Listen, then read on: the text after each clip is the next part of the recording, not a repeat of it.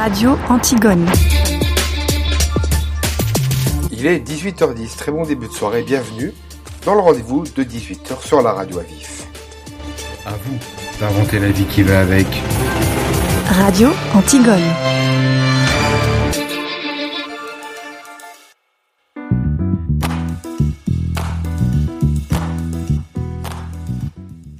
Mercredi 26 mai, c'est le rendez-vous de 18h. Bonsoir et bienvenue. Heureux de vous retrouver, nous sommes ensemble pour un peu moins d'une demi-heure d'actualité autrement sur Radio Antigone. Merci d'être avec nous. On se mercredi soir et ce soir, on va s'intéresser à ce qui se passe en Côte d'Ivoire avec le calvaire des jeunes ivoiriennes à propos de l'avortement. En effet, alors que l'interruption volontaire de grossesse, de grossesse donc, reste interdite en Côte d'Ivoire, sauf en cas de viol ou d'inceste, avorter de manière clandestine est une pratique courante chez les femmes. Le milieu scolaire est d'ailleurs particulièrement touché, l'ONG Médecins du Monde estimant à 76% les Ivoiriennes qui mettent fin à leur grossesse et qui vont encore à l'école. C'est un grand reportage signé Sidi Yansané, correspondant à Abidjan pour RFI. RFI, grand reportage.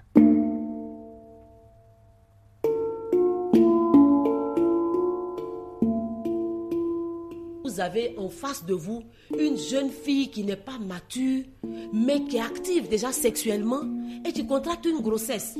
Et on sait que cette grossesse chez cette jeune fille-là, ça, ça peut lui créer beaucoup de problèmes. Mais en même temps, on ne veut pas, on ne peut pas pratiquer l'avortement.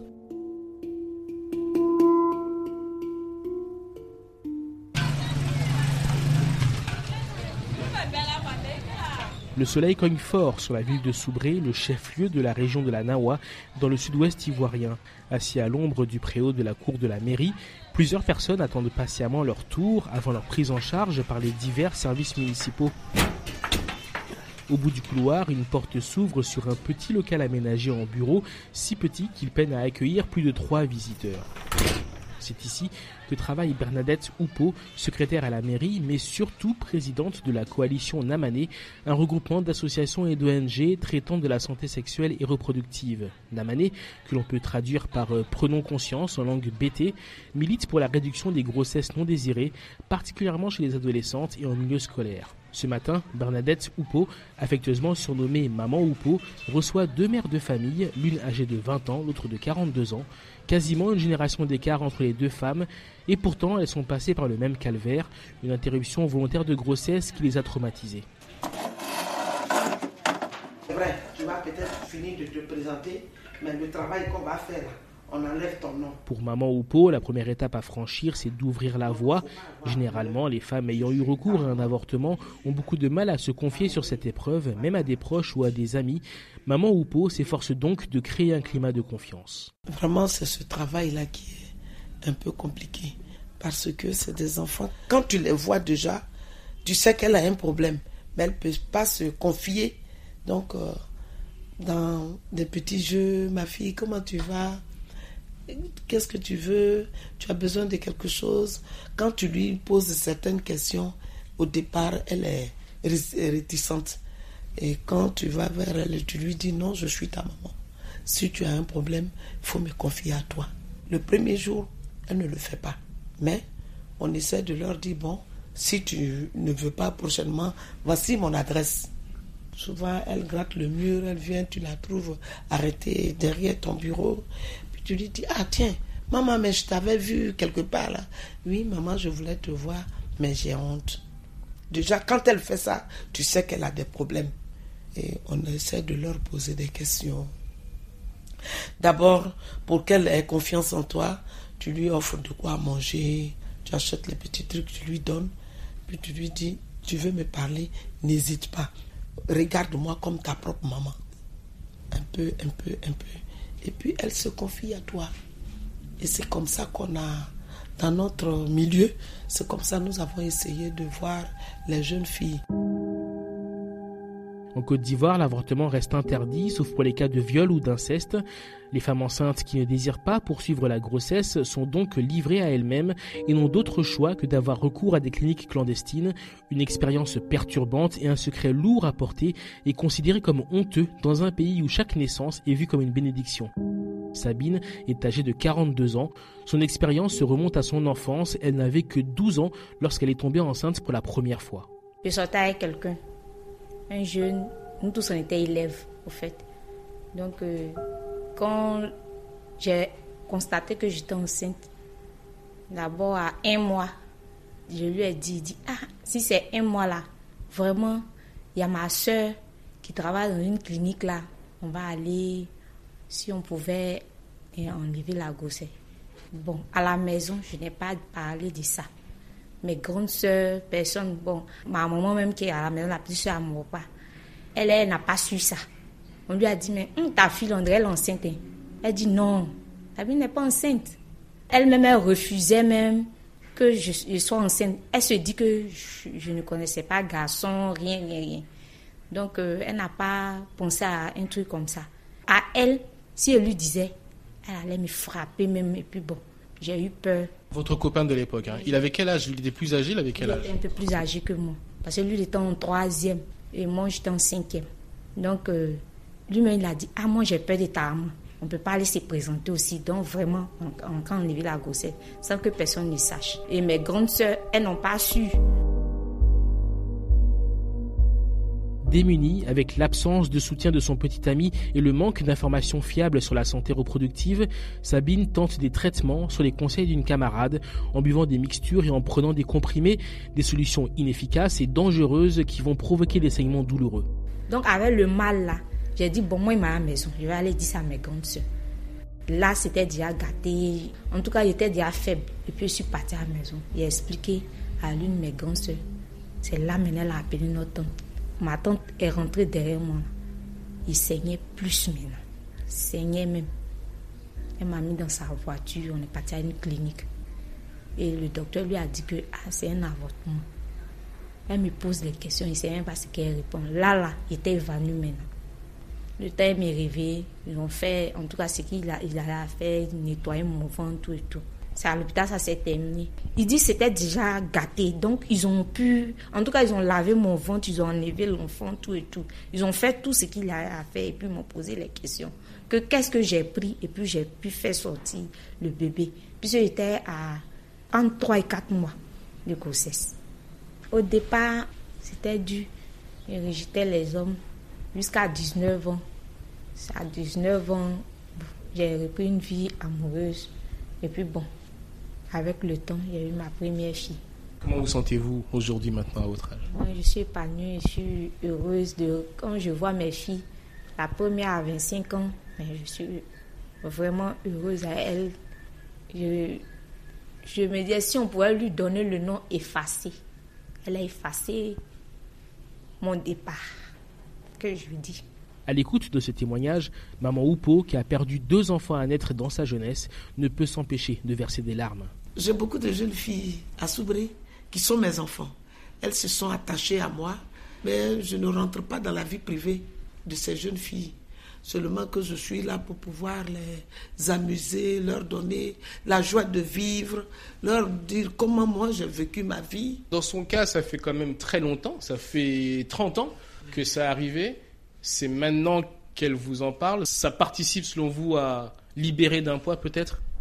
Un grand poids d'ailleurs ça participe à libérer, pas elle seule, mais nous autres qui, dans notre jeunesse, certaines choses nous est arrivé et que, bon, on n'a jamais pu se libérer, c'est-à-dire parler en public comme elle a si bien fait. C'est vrai qu'on dit que c'est anonymat, mais ça libère en fait. C'est comme si c'est aujourd'hui que ça vient d'arriver, on vient d'attendre ça, nous. Mais c'est comme si ça venait de se passer devant nous et que nous sommes en train d'aider une personne à se retrouver, à être comme les autres. Ce même jour, une jeune femme de 20 ans s'est également confiée à maman Oupo. Elle est tombée enceinte trois ans auparavant, alors qu'elle était encore au lycée. Son petit ami de l'époque l'a poussée à se rendre dans une clinique clandestine pour avorter. Anonymement, elle raconte comment le médecin sur place s'est occupé d'elle. Je suis arrivée, il m'a demandé de m'allonger, qu'il allait commencer. Il m'a dit, ici on ne pleure pas. Donc je me suis couchée, il a commencé. Quand j'ai senti, il a fait ça, j'ai senti du vent dans mon ventre. Donc il a commencé à couper, couper. Et j'avais super mal, je pleurais. Je lui demandais d'arrêter. Non, laisse-moi terminer, sinon tu vas plus avoir faim. Si je coupe tes trucs là-bas, là, tu vas plus avoir faim. Je dis pardon, je pleurais. Je sais que forcément les gens qui étaient autour ont entendu mes pleurs ce jour. Il a fait ça, il dit non, je vais aller aux toilettes, j'ai envie d'épicer. Il dit non, ne descends pas, tu vas salir ma clinique, ne descends pas, reste là-bas. Je suis descendu quand je suis parti dans les toilettes. En fait, avait tellement mal que je ne voulais pas que ça continue. Je parti me cacher dans les toilettes. Il dit c'est fini. On va dans une autre salle, il m'a donné deux plaquettes de comprimés. D'accord, je me suis protégée, je suis partie à la maison. La première fois, j'ai parlé de mon avortement. Je me suis sentie libérée.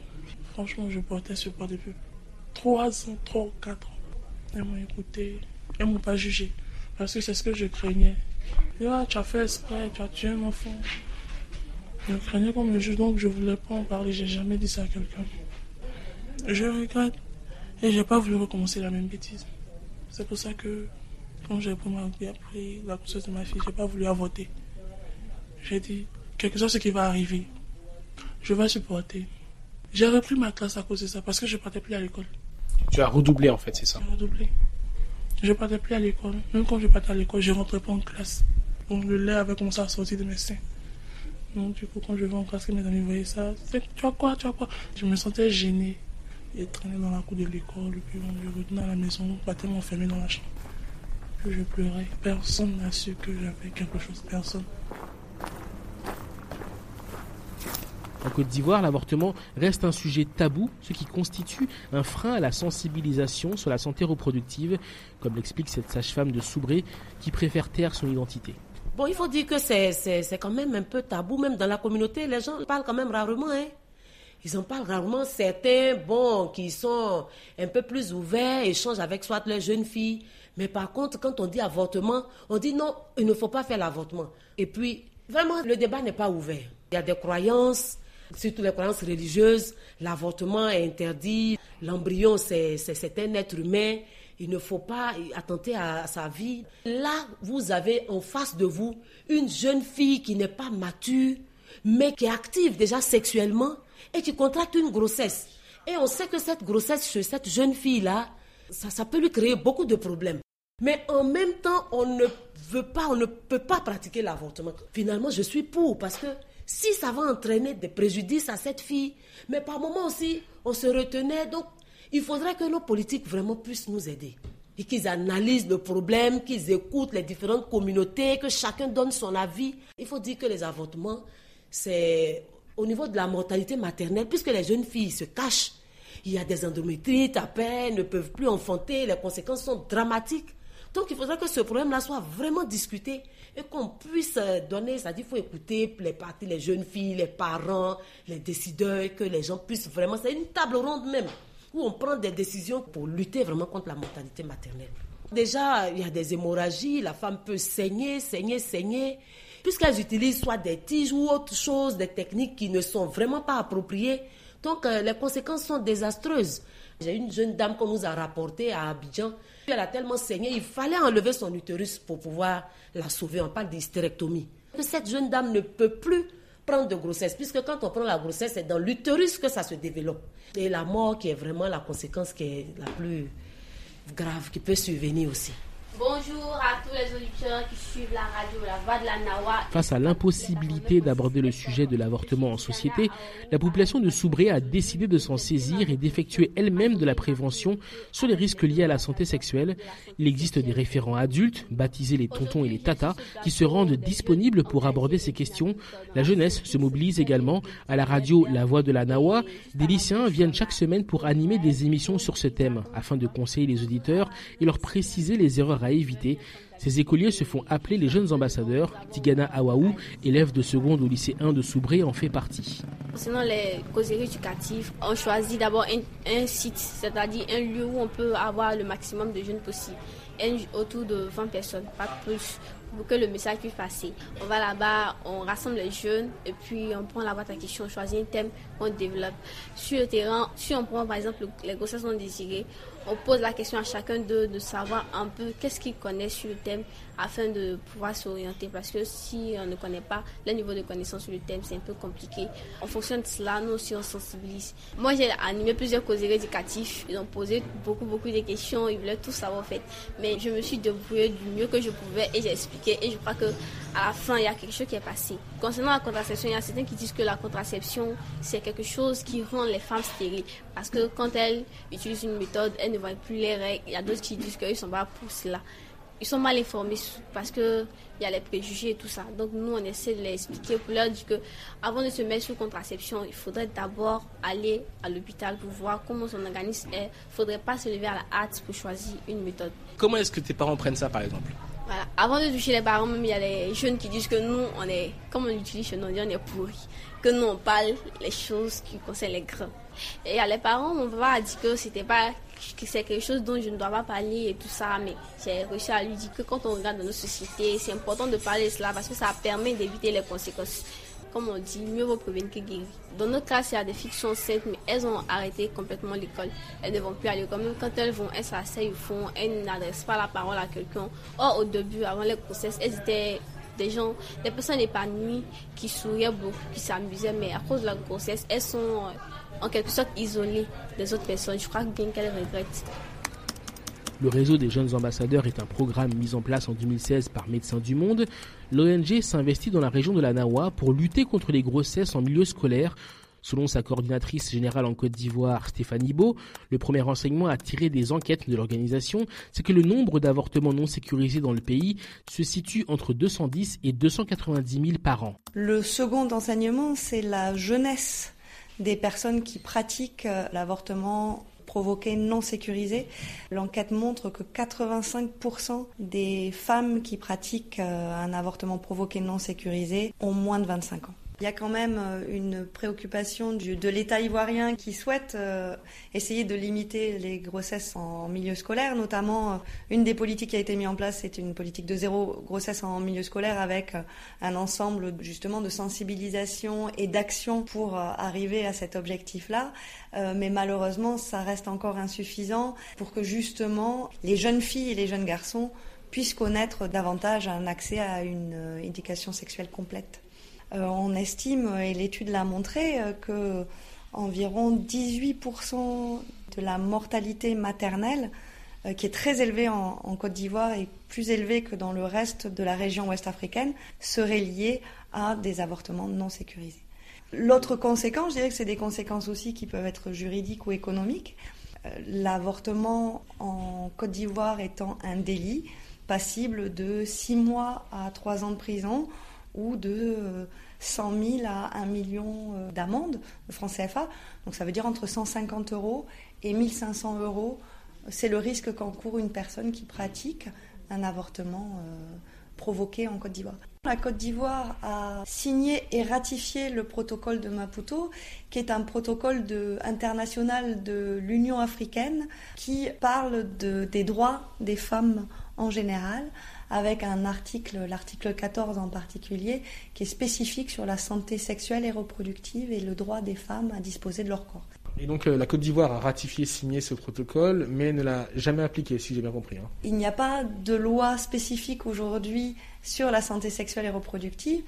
Euh, un avant-projet de loi avait été écrit de manière participative euh, avec l'ensemble des parties prenantes. Cet avant-projet de loi avait été écrit en 2016 mais il n'a toujours pas été euh, voté par le Parlement en raison de blocages assez forts de la part des leaders religieux et leaders communautaires.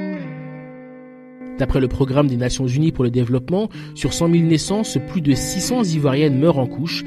C'est presque trois fois plus que la moyenne des pays en développement, alors même que les études montrent que moins la loi est répressive et moins il y a d'avortements.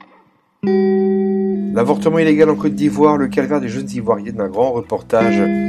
Demain, on restera en Afrique où les descendants des peuples Khoi et San sont en quête de reconnaissance. Donc en Afrique du Sud, et ce sera demain soir dès 18h pour un nouveau numéro du rendez-vous de 18h. Très belle soirée, merci.